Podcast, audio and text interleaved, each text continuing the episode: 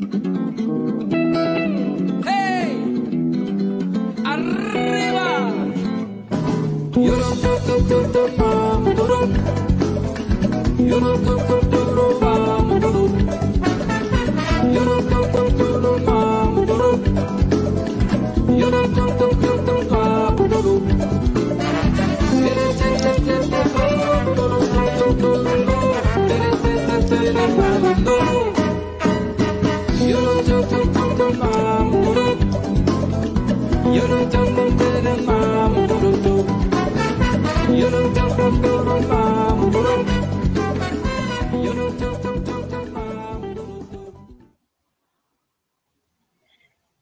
13 horas 32 minutos, 33 agora, 1h33 da tarde desta sexta-feira, 20 de agosto de 2021.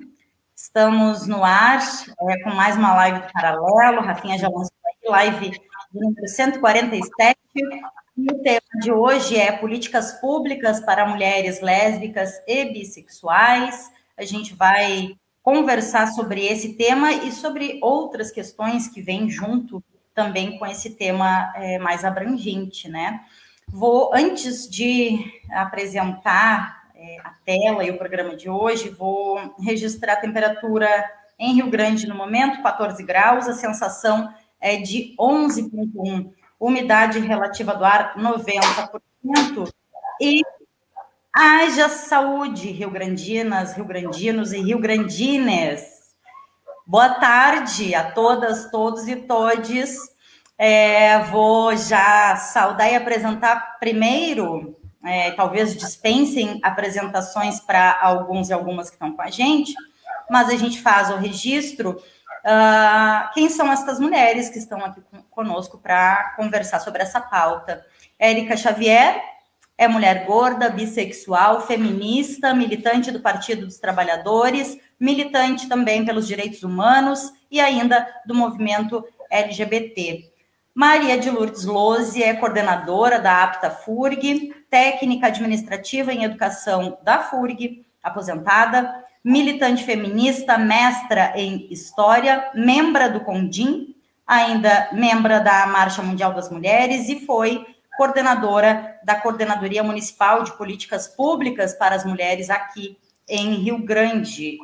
Um, posso estar falando alguma bobagem, mas até o momento acho que é a única coordenadora, né? Já estamos em agosto e não sei se já temos é, a coordenadoria municipal funcionando é, e funcionando do jeito que tem que funcionar, né? Antes de é, chamar as gurias, vou registrar que a Márcia, eu nunca sei se pronuncio correto, Dombikovic, a Marcinha, que já teve com a gente é, no mês passado, se não me engano, uh, ela estaria conosco, mas teve né, uma, uma, confusão de agendas aqui e ela não vai poder estar hoje.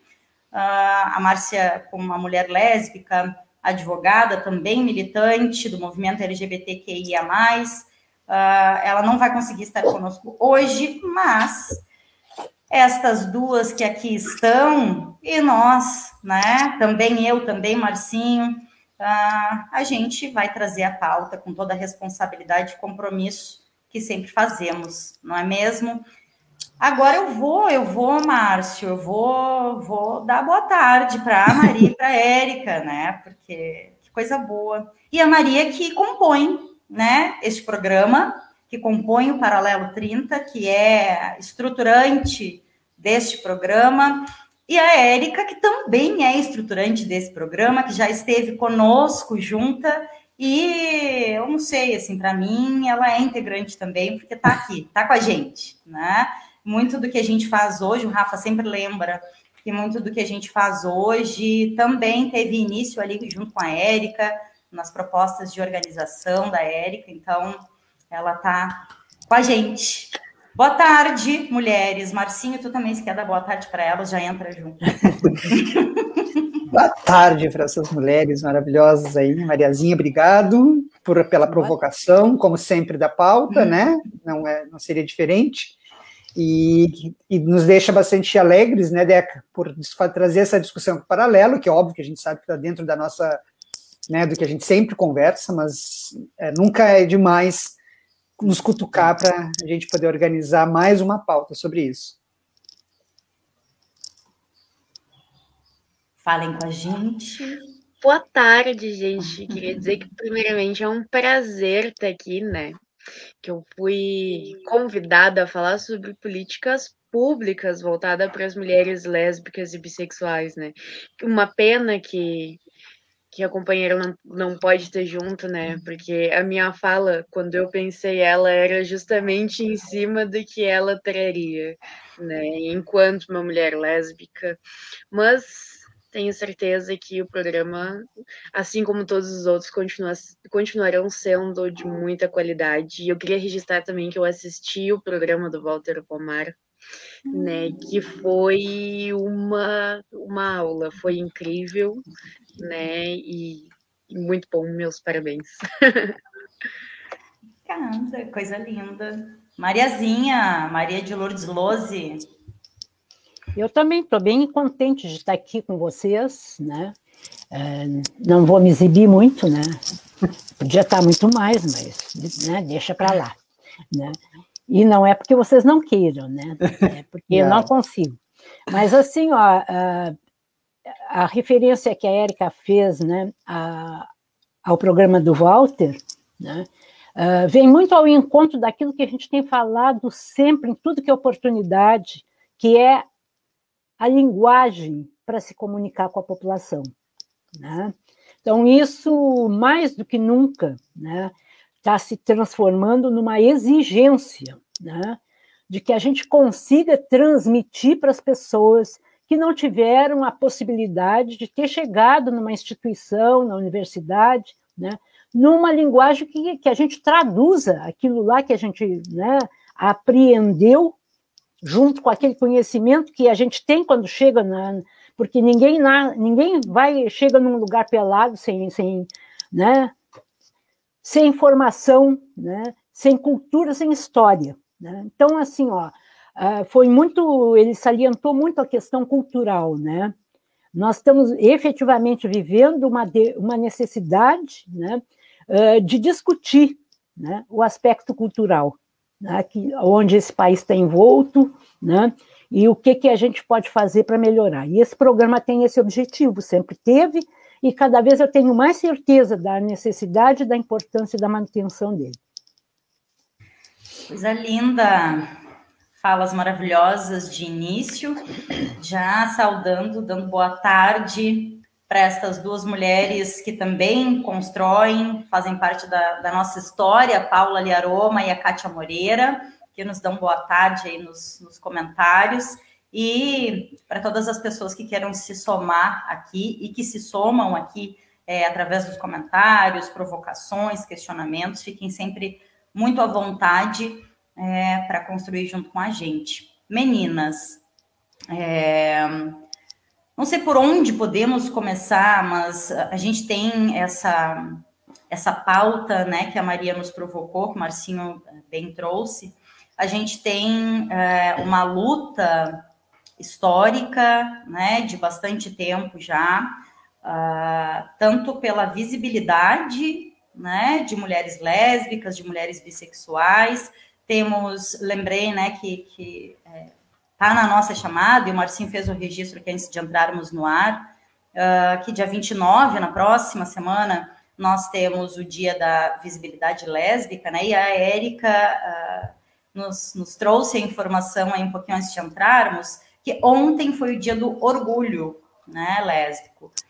E são datas uh, simbólicas, né, pontuais, mas que têm porquês, né? que é, trazem aí, trazem o dia, para a pauta, a necessidade da gente olhar para essas demandas, para essas existências, para questões que são específicas, né? E sim, mulheres lésbicas e bissexuais têm uh, pautas e questões que um, é, andam juntas, mas não só, né? É, tem as suas questões, as suas demandas, as, as, necessidades de políticas públicas específicas também, né? Então, acho que a gente pode, quem sabe, é, fazer um apanhado dessa questão, assim, em Rio Grande, o quanto se lutou no último período, né, Mariazinha? Mariazinha à frente da coordenadoria, a Érica no movimento também é, acompanhou muito e integrou né, essa luta, integram essa luta. Uh, mas Rio Grande não está diferente de outros municípios do nosso estado ou ainda, por óbvio, do Brasil uh, que acho que deixa a desejar, podemos dizer assim, quando a gente fala em construção de políticas públicas, né? Sobretudo nesse momento, estou trazendo para este momento, tá, Gurias? Uh, como vocês enxergam, entendem, né, esse momento que a gente está vivendo uh, para as políticas públicas, para essas mulheres, né, mulheres lésbicas e também mulheres bissexuais. Eu acho que quando a gente traz essa questão né, das políticas públicas voltadas para essas mulheres que amam mulheres, a gente tem uh, um problema muito grande, né? Que é o fato da gente não ter estatística sobre essas mulheres, né? Houve uh, o dossiê do lesbocídio que foi organizado por mulheres lésbicas, né? Que fez uh, esse apanhado entre 2014 e 2017, né, que inclusive categorizou os tipos de, de lesbocídio, uh, como se dá a violência, né, mas isso é uma coisa organizada por um grupo específico de mulheres, né, uh, o problema maior na minha visão, é que o Estado ainda não mensurou essa violência, o Estado ainda não consegue uh, dividir né, e, e, e, categorizar as violências uh, que as mulheres que amam mulheres sofrem, né? E para além disso, não é só uma questão de violência. A política pública ela não vem só no, no sentido de uh, atender mulheres vítimas de violência, né? A gente tem que trabalhar numa direção onde a gente consiga criar instrumentos para que essas mulheres não precisem de atendimento, para que essas mulheres não sofram violências, né? E saiu agora também uh, o Lesbocenso, né, que também é um documento que mensura a questão das mulheres lésbicas e bissexuais no Brasil, né, uh, em seus diversos aspectos. Então, acho que a Maria, né, como teve à frente da coordenadoria, pode trazer um pouco mais do que foi construído em Rio Grande nesse sentido. É, é isso. E, que, e também é, um pouco né, né, do que a Maria né, vivencia, né, está dentro da marcha, dentro desses coletivos feministas, também tem esses, não dados às vezes específicos, mas essa perspectiva do país, né, essa invisibilidade desses dados também é importante, né? Sim, Não, porque eu... infelizmente somos nós que estamos mensurando isso, né? Não é um dado oficial, né? Porque a partir do momento que tu gera estatística, tu é obrigado a gerar política pública, né? Então não se tem estatística para que isso não aconteça. É, na verdade há uma há uma subnotificação absoluta, né? Na questão, no, principalmente das violências que sofrem as mulheres lésbicas, bi e transexuais, né? É isso que, que, que a Érica falou, eu reforço. Né? Pouquíssimos dados, inclusive pouquíssimas pesquisas né? Uh, acadêmicas também. Né? Uh, tem toda uma construção ainda, né? que inclusive uh, leva esse debate para dentro dos movimentos feministas, né?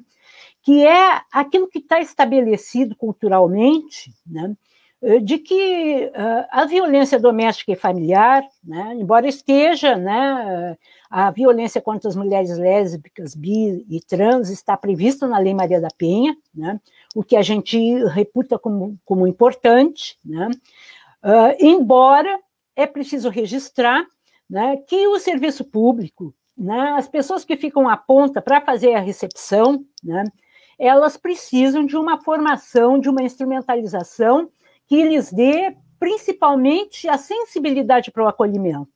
Né? Muito difícil para uma mulher uh, lésbica, ao fazer o registro de uma violência que ela sofreu na sua relação, né? porque, porque existe, né? Uh, chegar numa delegacia e se colocar como, né, a, gente, a gente sabe que, inclusive, os operadores né, nessa, na, no, no, atendimento têm dificuldades, embora tenha um espaço para registro, inclusive das, das questões que chegam nos hospitais para atendimento, tem um espaço para registro de orientação sexual. E dificilmente isso é preenchido, até porque as pessoas que trabalham, né, que atendem, uh, têm dificuldade de provocar isso. Né? Como é que eu pergunto isso? Né? É só um exemplo. Né? E, e, absolutamente não é só porque a pessoa não saiba. Em algumas situações é objetivamente porque aquela pessoa está imbuída, construída no, de, por dentro de um processo aonde isso para ela não é, é, é anormal.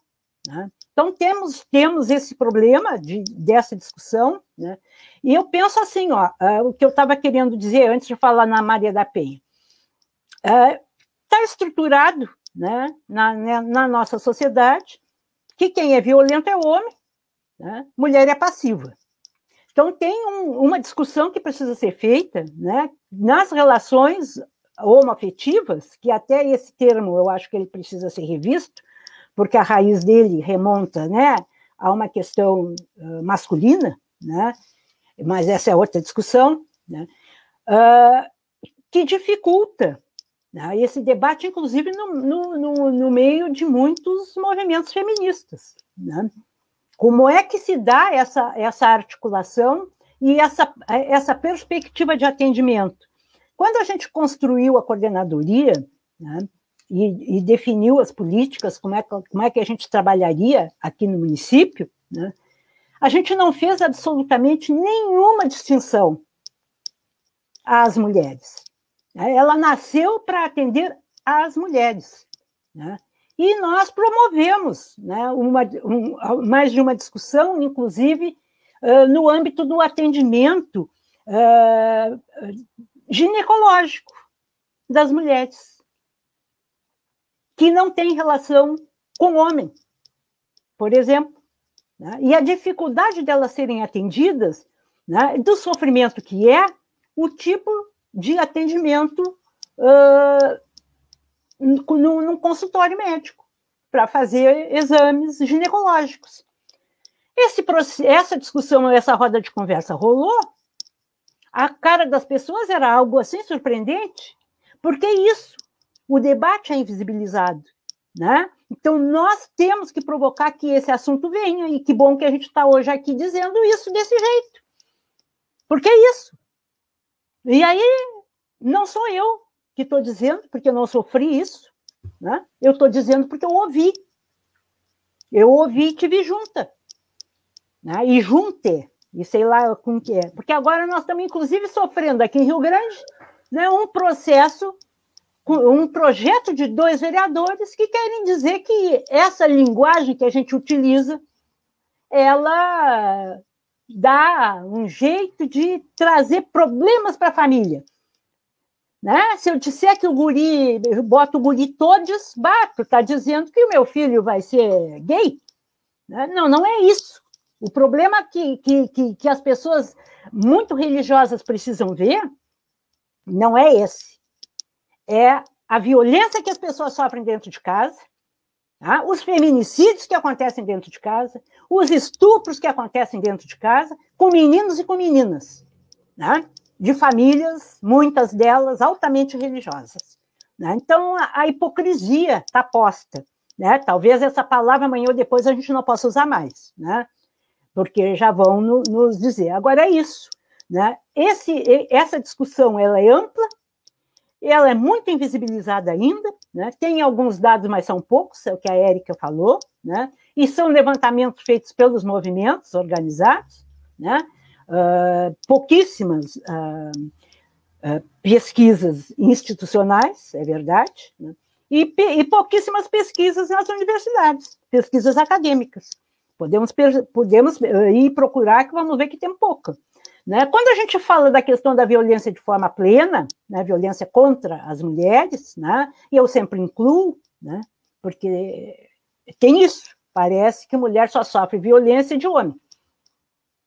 Né? Então, nas relações homoafetivas, nas relações entre mulheres lésbicas, uh, há sim, né, também ações de violência, que podem ser físicas ou podem ser só verbais, aquelas formas de violência que estão previstas na Lei Maria da Penha e que, né, com todos os problemas que a gente possa ter, é uma lei que, que conseguiu abranger essas outras formas de relacionamento. Né? Então, é, é, é uma provocação.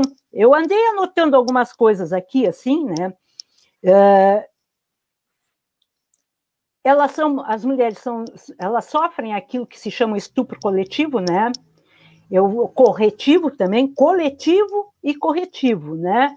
né? Porque eu vou te ensinar a gostar de homem. É, é, é essa linguagem, né? E eu estou dizendo desse jeito porque é assim que, né, que acontece, né? Então, tem uh, um dado que em 2017, tá, seis mulheres lésbicas foram estupradas por dia. Em 2017, 2017, eu não consegui dado mais para cá. 61% dos casos foram nas suas residências. 20% em vias públicas e 13% em outros locais. Tá? Isso é, da, é do SINAM, do Serviço de Informações de Agravos de Notificação do Ministério da Saúde, que é aquela ficha enorme tá? que, que deve ser preenchida quando chega uma mulher no hospital para ser atendida porque ela sofreu violência. Tá? Que, falei ali no início, tem, tem um espacinho para fazer a, a, o registro, né? mas que, infelizmente, na maioria das vezes, não fica registrado né? Se era uma mulher lésbica, se era trans, se era bi, se era hétero, né? ou cis. Né? E, e, é isso, os homens ainda são responsáveis por 96% do, do, dessas violências. Né? Mas há um dado muito pequeno, de 1%, que é ocasionado nas relações uh, entre, entre mulheres. Né? Então, é um, é um tema que merece, sem dúvida nenhuma, cada vez mais ter visibilidade. E é o que a Érica disse, nós precisamos evitar que chegue lá. Nós temos que ter trabalhos preventivos. Né? E preventivo é isso, é a gente conversar abertamente sobre uma coisa que está posta na vida, né? que não adianta querer tapar o sol com a peneira, como diria minha mãe, porque está aí, existe. E não, e não, é, não é simplesmente eu ter uma, um, um, ah, eu vou fazer, tá, eu aceito. Não, não é eu aceito, eu respeito, e ponto final, é respeito. E a Lei Maria da Penha uh, uh, uh, no escopo da lei, né, Maria, né? Ah, depois, tá. depois que a Erika falar, ela fala tá. também sobre isso, que é importante, né? Que a Lei Maria da Penha não é só para relações de homens não. heterossexuais, não. né? Não. Na, na verdade, eu, eu anotei duas coisas, né, do que a Maria estava falando. E a primeira ali, uh, quando ela estava falando até da questão do atendimento ginecológico, etc., eu estava pensando, né, naquela famigerada palavrinha que é representatividade. Né, que por muitas vezes uh, eu vejo que até o próprio movimento se confunde né, com o que isso quer dizer de fato. Porque representatividade não são dois homens brancos gays de classe média dando um beijo numa novela das oito. Representatividade é a gente poder ver Sapa Doutora.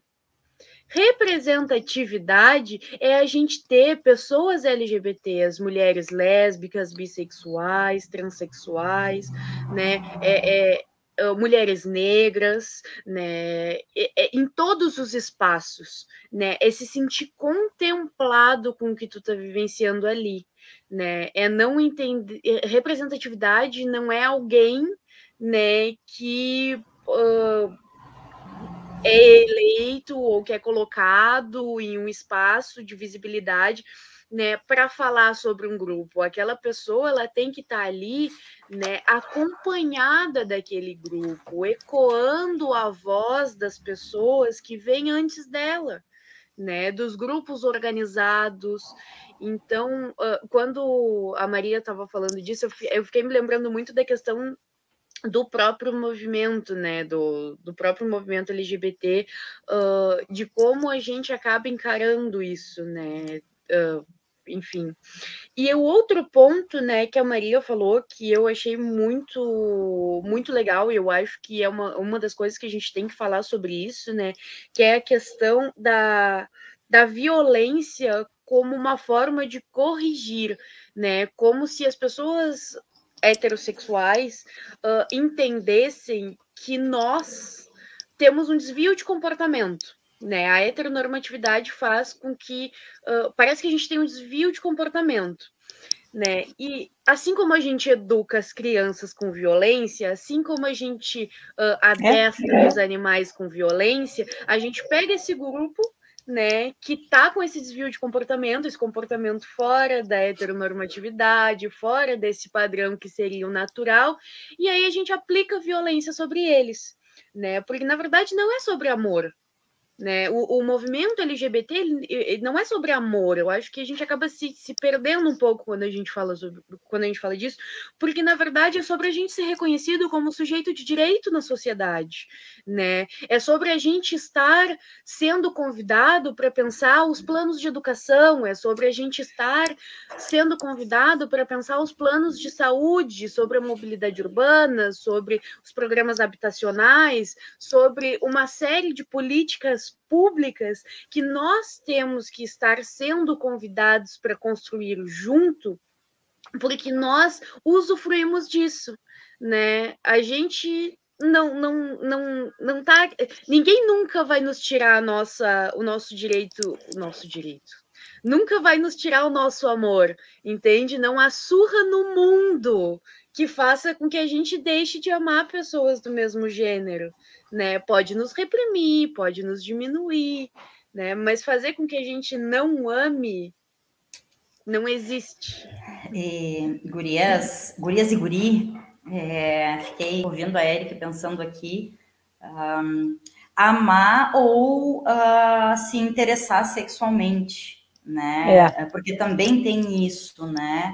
E, e ouvindo a, a Erika e a Maria, fiquei pensando muito, né, no que a gente trouxe da questão do dia da visibilidade. Bom, por que, que existe um dia da visibilidade? E aí, tudo o que a Érica está colocando, a Mariazinha colocou, é, bom, mostra que o que vem acontecendo historicamente, apesar de termos momentos é, de, de, bastante conquistas, assim, há alguns anos atrás, né, para esses grupos específicos, de modo geral, a gente sabe que historicamente a, as pautas, as demandas, as questões de mulheres lésbicas e de mulheres bissexuais são meio que abraçadas pelo movimento LGBTQIA+, de modo geral, e a gente sabe que isso traz, isso vem uh, também da, da, heteronormatividade, né? Claro, então, como é que a gente claro. invisibiliza essas, não, como assim, né? Uh,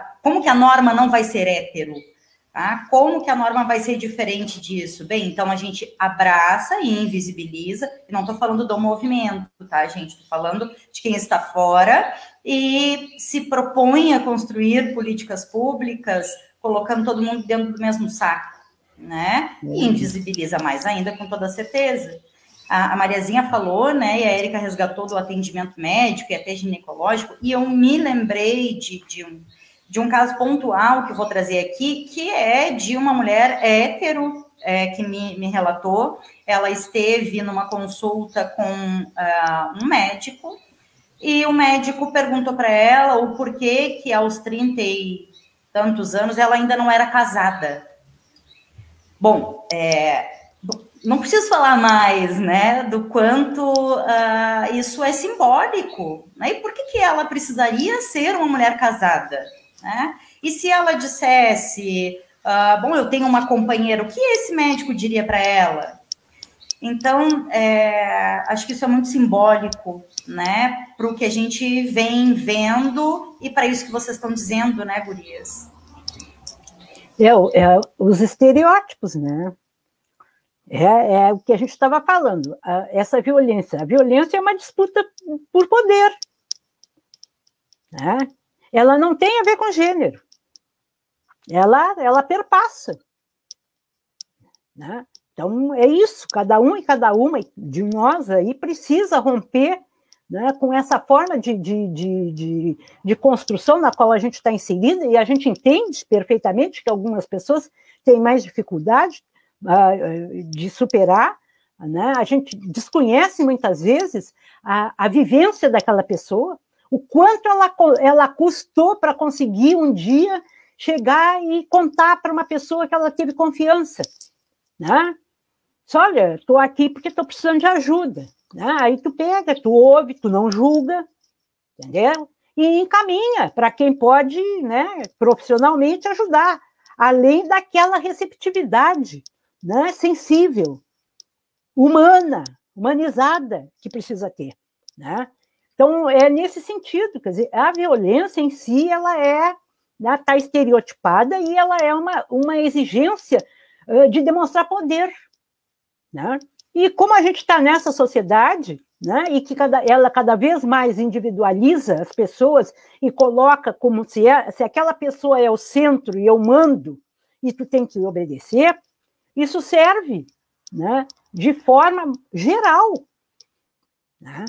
E a gente não tem esses informes, né? e eu reforço aqui o que a Erika falou, a gente não tem esses dados.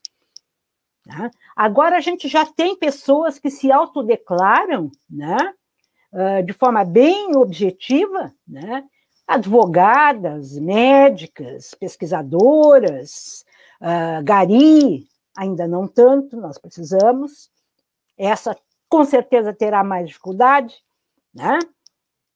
Então tem toda uma gradação, infelizmente, que está que tá construída nessa estrutura, né? Que é uma estrutura de poder no serviço público, estrutura de poder de uma forma muito intensa, né? que o capitalismo, uh, uh, que, que, esse que a gente está vivendo, ele, na verdade, está reforçando cada vez mais, né? fazendo com que as pessoas achem que elas, sozinhas, elas comandam e, de, e definem. E não é. A, a, nossa saída, a nossa, enquanto seres humanos, né, é a coletividade, é a unidade. Né? Eu não posso carimbar essa ou aquela pessoa porque ela é diferente de mim, eu vou tratar do. Eu sou desse grupo. Não, eu, eu não sou. Eu estou aqui, nesse planeta, para aprender com as pessoas e conviver com elas. E todo mundo tem o que ensinar. Todo mundo tem o que ensinar. Ninguém chega numa escola, mesmo que seja lá no iníciozinho do, sem levar a sua uh, herança cultural, familiar, gente. Que aí ela pode ser boa ou não, ou não tão boa. E onde é que eu vou desmanchar aquela visão? Eu vou desmanchar aquela visão na escola, né? nos encontros, na base, da, na base das categorias, dos movimentos e etc. Eu acho que é isso, gente. E isso é o que a gente tem feito. Né? Quando eu digo que é uma, uma escolha de vida, eu não estou dizendo, estou fazendo uma fala simplesmente aleatória, e não, não é, é uma escolha de vida. Eu já cansei de ouvir coisas na cara que eu não era para estar em tal lugar, porque eu não sou desse grupo, não sou daquele outro, eu não sou negra, não sou isso, não sou aquilo. Eu, eu já cansei. Mas isso não me afasta da luta. Tá lindeza, mulheres. Oh, não basta tava... ser para defender, né? Aquela que a ah, gente não. sempre fala, e também, né? E não, né? Então é, é, é, sempre importante, né? Quanto mais a gente tiver companheiros e na luta, gente, né? Para lutar junto, né? A luta fica mais forte. É. Orgulho da, da gurizada que chega e que vai chegando e se somando, entendeu? Porque é isso. A gente precisa renovar, respirar, alguém chegar novo e me mostra outra coisa que eu não tinha percebido ainda, né? Eu faço a mesma troca, aquela novinha que chegou não tinha visto tal coisa, aí a Mariazinha diz, e aí a gente vai indo, né? Construindo, não é, Érica? Que já teve aí no paralelo. Não, eu fiquei ouvindo e pensando aqui, uh, porque a gente tem um, acho que uma, talvez uma visibilidade, me ajudem, um, mas a gente está tomando conhecimento, ao menos, de, uh, de uma ampliação, penso eu, do movimento e de pessoas nesta luta. Aí, aqui estou me referindo e, do que eu lembrei nesse momento. É, temos uma diversidade de mulheres indígenas, uh, né, te, sendo tendo possibilidade, porque muitas vezes é, elas não têm também, né, a possibilidade de se colocar, né, de colocar para o mundo quem elas são, né, de, de existir minimamente dentro do, da sua aldeia, dentro do, né, enfim, da, do seu grupo, é, colocando quem elas são, qual a sua identidade, qual a sua orientação sexual, e lembrei também Uh, essa semana surgiu, foi no Mato Grosso, a primeira cacica trans, né? E é. isso é muito simbólico, isso é sim muito importante. Uh, e não vamos entrar aqui, né, na questão da cultura, da pauta e, e da militância indígena, mas uh, penso que isso traz, é, é diferente do que vivíamos há uma década atrás, ainda que há uma década atrás, 2011, fosse ali uma época de muitas conquistas e muitos avanços dentro da pauta, né, Gurias? Acho que até ali 2014 a gente tem um registro histórico de bastante avanços, né, de construção de políticas, de direcionamento de políticas públicas. Uh, mas a gente não via estes movimentos é, indígenas uh, e esses espaços ganharem aí a mídia, né? Ou, ou, nós não tínhamos conhecimento. E hoje a gente vê uh, esse levante acontecendo, a gente vê uh, esses registros é, por aí pelas redes sociais, fei sendo feitos pela mídia também hegemônica. Então tem uma mudança também nesse sentido que penso que, que né, por óbvio, contribui para a luta né, da, da, dos direitos das mulheres lésbicas e também das mulheres bissexuais, né? Eu acho que a gente teve uma, a partir da eleição do Bolsonaro, uma polarização muito grande, né? Então, ou tá de direita ou tá de esquerda, e é isso aí que agora tá posto para nós, né? Uh, e, e, como isso reflete uh, na questão dos movimentos organizados, né, e principalmente do movimento LGBT. A gente teve no último pleito entre vereadoras e vereadores, prefeitas e prefeitos, mais de 123 pessoas LGBTs eleitas, né? Isso para nós é um número recorde.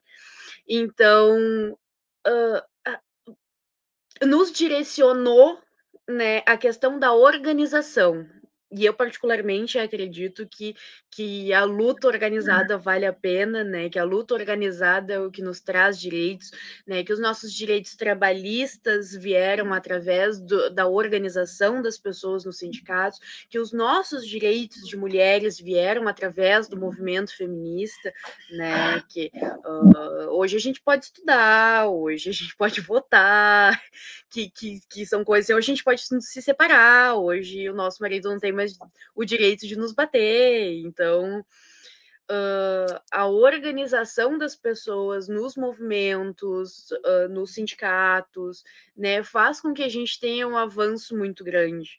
Né? E, e, e seria produtivo, né, que a gente continuasse nessa linha, que as pessoas, não nessa linha de polarização, porque a democracia só se faz com participação e a participação ela é através de opiniões divergentes e de discussões, mas que a gente uh, seguisse nessa linha de estar se organizando, né? Não precisa ser num partido político, mas que tu pense, bom, uma pessoinha pensa desse jeito, outra pessoinha pensa desse jeito, vamos caminhar juntos, então, né? Vamos, vamos caminhar na direção uh, da cidade, do estado, do país, do mundo que a gente quer viver, né? A gente é criado numa sociedade uh, que uma e que estruturalmente né, traz uma série de.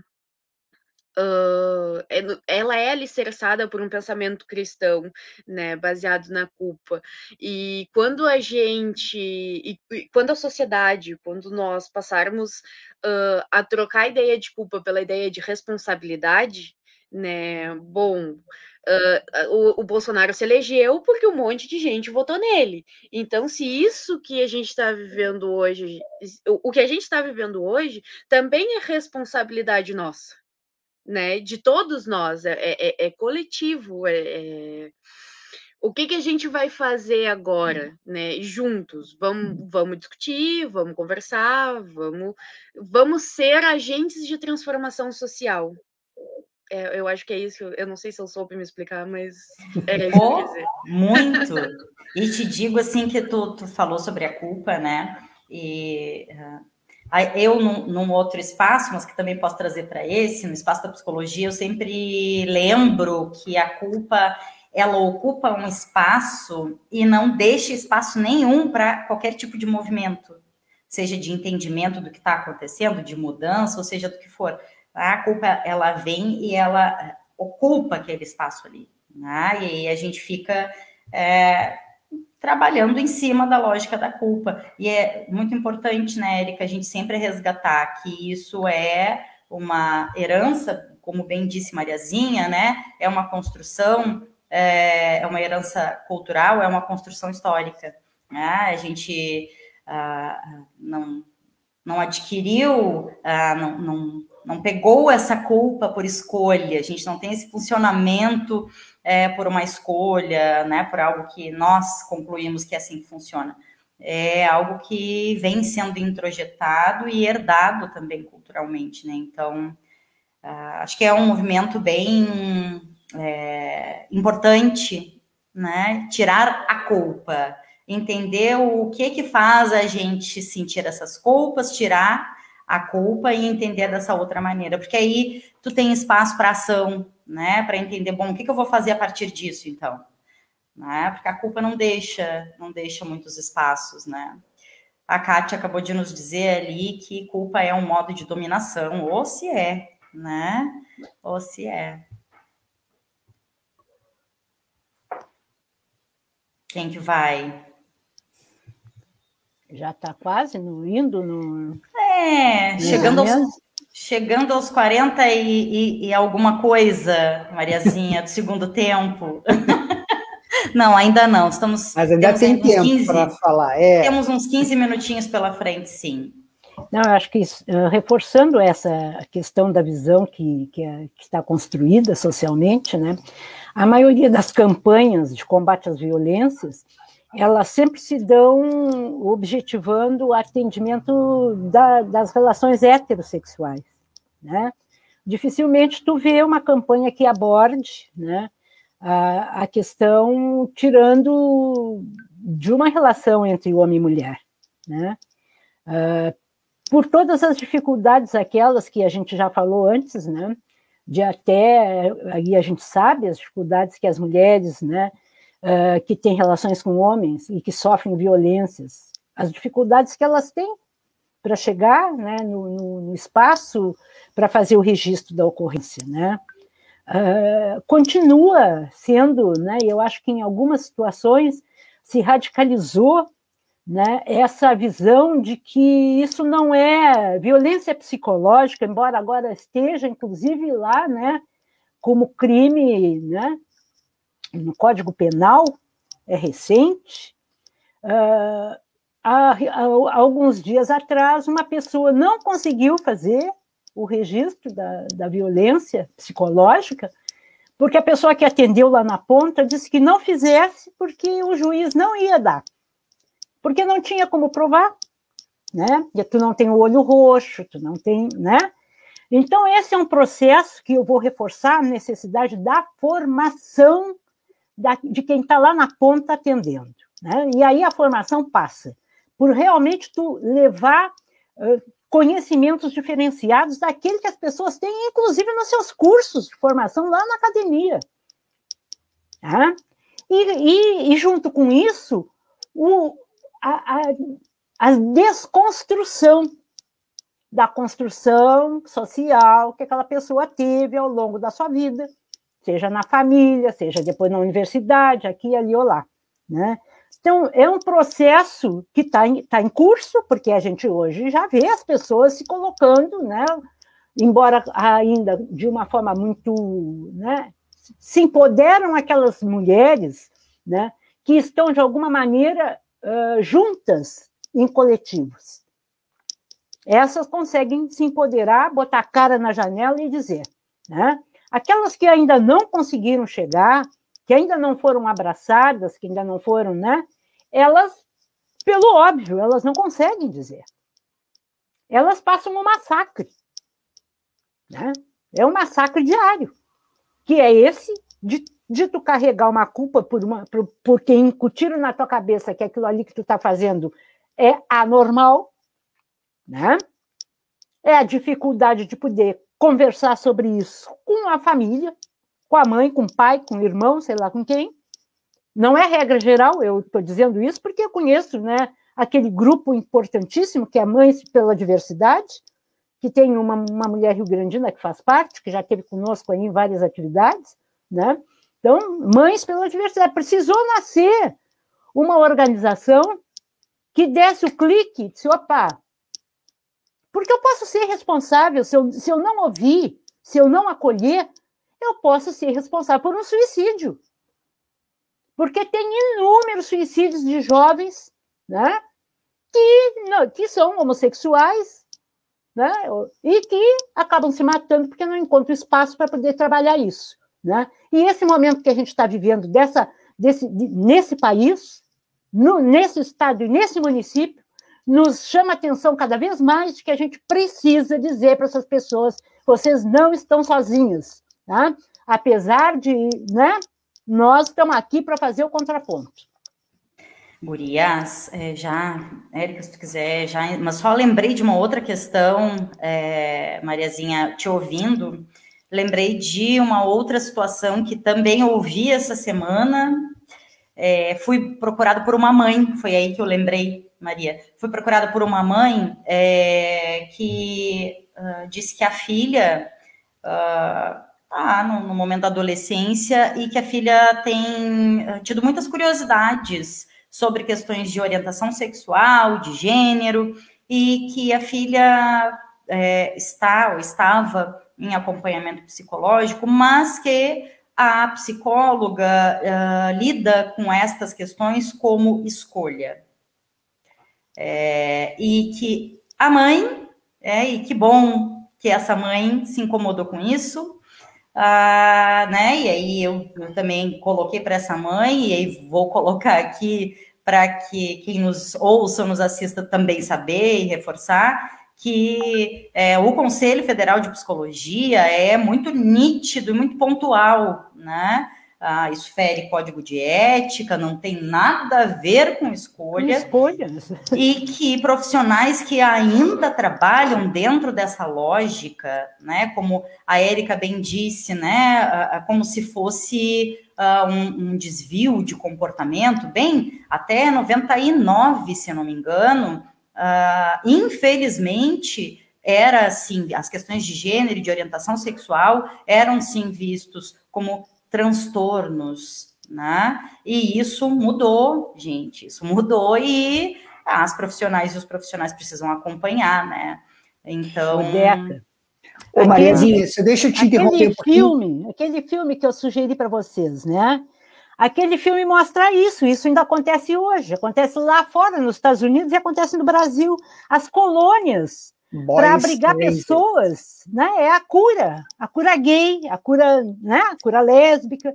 Isso está acontecendo hoje. E essa mãe que te disse isso, Deca, simplesmente comprova. É isso. Deca, a gente tem uma, tem uma pergunta ali da Caroline. Posso ler? É, gostaria de saber é, quais campanhas realizadas em Rio Grande hoje, quais são as principais políticas públicas buscadas é, para visibilizar as mulheres lésbicas e combater a violência. Mariazinha.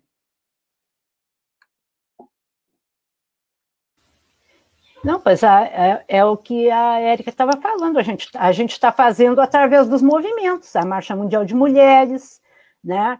as mulheres organizadas uh, em partidos, né? tem companheiras do PSOL fazendo esse debate, então, nós do Partido dos Trabalhadores fazendo esse debate, campanhas, E isso que a gente está fazendo aqui hoje, que é o compromisso desse programa. Né? Agora, como política pública, né, através da, da, da estrutura, seja estadual, municipal ou federal, eu tenho que dizer que a gente está perdendo espaço. Né?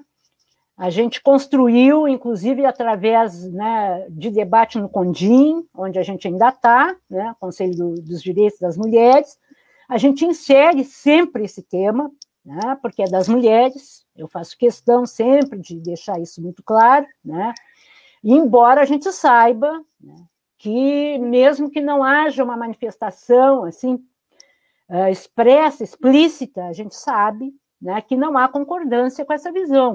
Né? Então, o que a gente estava fazendo na relação com atendimentos para médico, né, atendimento de saúde para as mulheres, era justamente poder superar essa dificuldade. Né? Então, os movimentos estão fazendo, vão, não vamos deixar de fazer, né? mas a, com relação à política pública municipal, essa eu desconheço. Até esse momento, o que a Deca falou, eu, eu reforço, a gente, a gente não tem uh, coordenadoria das mulheres funcionando. E é isso, né? A gente uh, tem um programa de saúde LGBT, a gente tem uma coordenadora de mulheres, né? Uh, então a gente tem uh, teria ferramentas, né? E, e, aí eu volto na minha fala lá do início do programa, né? Que para tu fazer uma política pública, ela tem uma receitinha, né? A política pública ela tem que ter um público-alvo, ela tem que ter uh, o, como ela vai acontecer, quanto tempo vai durar, e isso só vai acontecer quando a coordenadoria uh, tiver ativa, né? E não só uh, com uma coordenadora, né? Que aqui em Rio Grande a gente não tem, ela está desativada há oito meses. Né, uh, mas que essa coordenadora esteja junto dos movimentos organizados, né?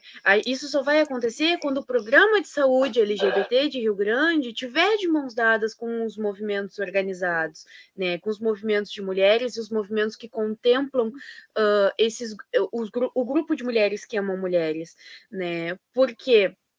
Porque esses grupos organizados que vão trazer a demanda, né, de, de, campanhas, de programas, de, de uma série de políticas que podem ser feitas.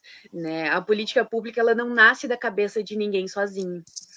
E ela só vai ser. As pessoas só vão buscar quando elas souberem que tem, né, Érica? Porque Exatamente. se a pessoa está lá na periferia, lá na ilha, ela não sabe que tem, ela não procura. Então Exatamente. é uma via de duas mãos. Né? Olha aqui, uh, são 2h24, mas eu quero trazer, coloquei na tela aqui, vou botar de novo, é, o comentário da Vivi, a Vivi, Viviane Atalaia, ela diz que as pessoas questionam muito o fato da sigla LGBTQIA+, e aí agora ainda é LGBTQIAP+, e a Marina sempre me diz, cadê o P dessa sigla? É, né? E a gente sabe que tem todo um debate dentro do movimento também, né? Uh, e a Vivi traz. Então, as pessoas questionam né, o fato da sigla, que sempre tem uma letra a mais. Daí temos que explicar que isso é incluir e dar visibilidade para todas as pessoas. Né? Acho que é, é, justamente isso. E por óbvio que a gente não consegue agora dar conta de explicar é, de trazer toda essa uhum. questão das siglas, mas tivemos também uh, muito isso uh, com a sigla do TT, né? Uh, e, e, ali não foi invisibilizar no momento em que uh, trans e travestis são representados pelo mesmo T, foi ao, ao contrário de invisibilizar, né? Mas é bem complexo, né? Esse movimento é, e as pessoas geralmente dizem, ah, né? Tem a brincadeira, ah, LGBTQIAZ, uh, né? Porque vai, vai ter mais letras do que tem o alfabeto, e eu sempre digo, pois que tenha, né? Odeca. E essa a gente eh, luta, né, por essa visibilidade na, na representatividade, nessa representatividade, e também quanto a Érica comentou lá no início, né, sobre isso. E, e, as, e as pessoas ainda, podem, ainda dizem, né? Ah, precisa, né? Hoje, a, uma colega jornalista estava compartilhando um, uma notícia né, uma, uma, que aconteceu em Cruz Alta. Teve o aniversário da cidade em Cruz Alta, e aí eles, é, uma das atividades foi em frente à prefeitura, dançarinos. É, eu não vi, é, dá o vídeo é pequenininho, né? Então às vezes não dá para entender muito bem se eles estão de bombacha. Sei que eles estão dançando, são rapazes jovens dançando. E o áudio que foi, que foi enviado ao vice-prefeito, que é a notícia que tem, esse áudio vazou, esse homem diz horrores, né? Ainda, inclusive, ainda junta o, o, governador. Temos que trazer o governador, então, para dançar com eles, esses viados, é, com palavras que assim não dá nem para repetir, porque é, olha que a gente não é nem conservador, né? Mas não dá para repetir porque é de tão baixo, são tão baixas, né? E aí a gente vai dizer, né, é preciso, né, ainda, né, não é preciso, quantas pessoas morrem diariamente, quantas pessoas aí com, essa, com, esse áudio, né, com essa mensagem, é, quantos vão se sentir empoderados para ofender e violentar jovens e não jovens, pessoas que são LGBTs, né? Então é, é preciso sim, né, mais e mais esse debate, né? Não, e o governador Eduardo Leite uh, alimenta esse comportamento quando ele se assume publicamente, né, uhum. e faz uma fala dizendo que ele não é um gay governador, ele é um governador gay. Então, eu digo para ele aqui, senhor Eduardo Leite, você é gay e apenas está governador. Então, assim, não não reforça esse tipo de comportamento, amiguinho, não reforça, porque é muito triste quando a gente não consegue uh, colocar isso dessa forma, né? Quando a gente tem uma governadora uh, negra e lésbica, né? Que eu, eu não vou me lembrar agora onde é o, o, nem o nome dela, nem qual estado, né? Mas que ela já tinha né, ela já era assumidamente lésbica, então não ia causar nenhum tipo de fato político, né? A Globo não precisava passar. Então, é, a, a, a, raiz patriarcal, a raiz machista, ela também está no movimento e a gente também precisa combater ela, né, dentro desses espaços e por através Érica, e Fátima é, e é Bezerra. É de Fátima Bezerra, ela, governadora do Rio Grande do Norte. Isso, isso mesmo.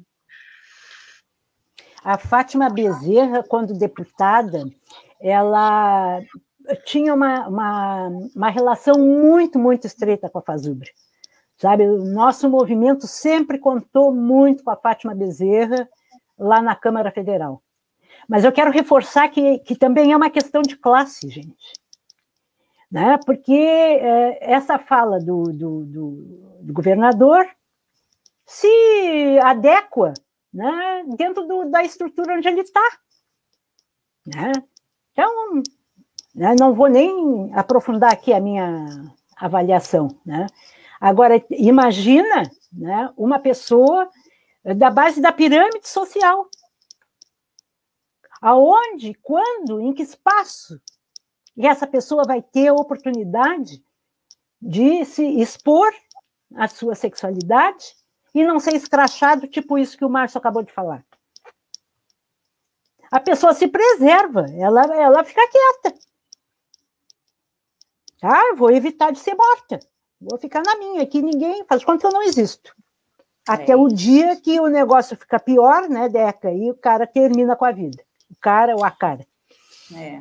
Gurias e guri, Duas e meia, 14 horas, 30 minutos, quem sabe. Uh, não sei se a Mariazinha quer falar algo antes da gente finalizar, mas sei que a Érica tem algo a dizer uh, ou algo a ler, e acho que seria bem bacana a gente encerrar com essa leitura da Érica, pode ser?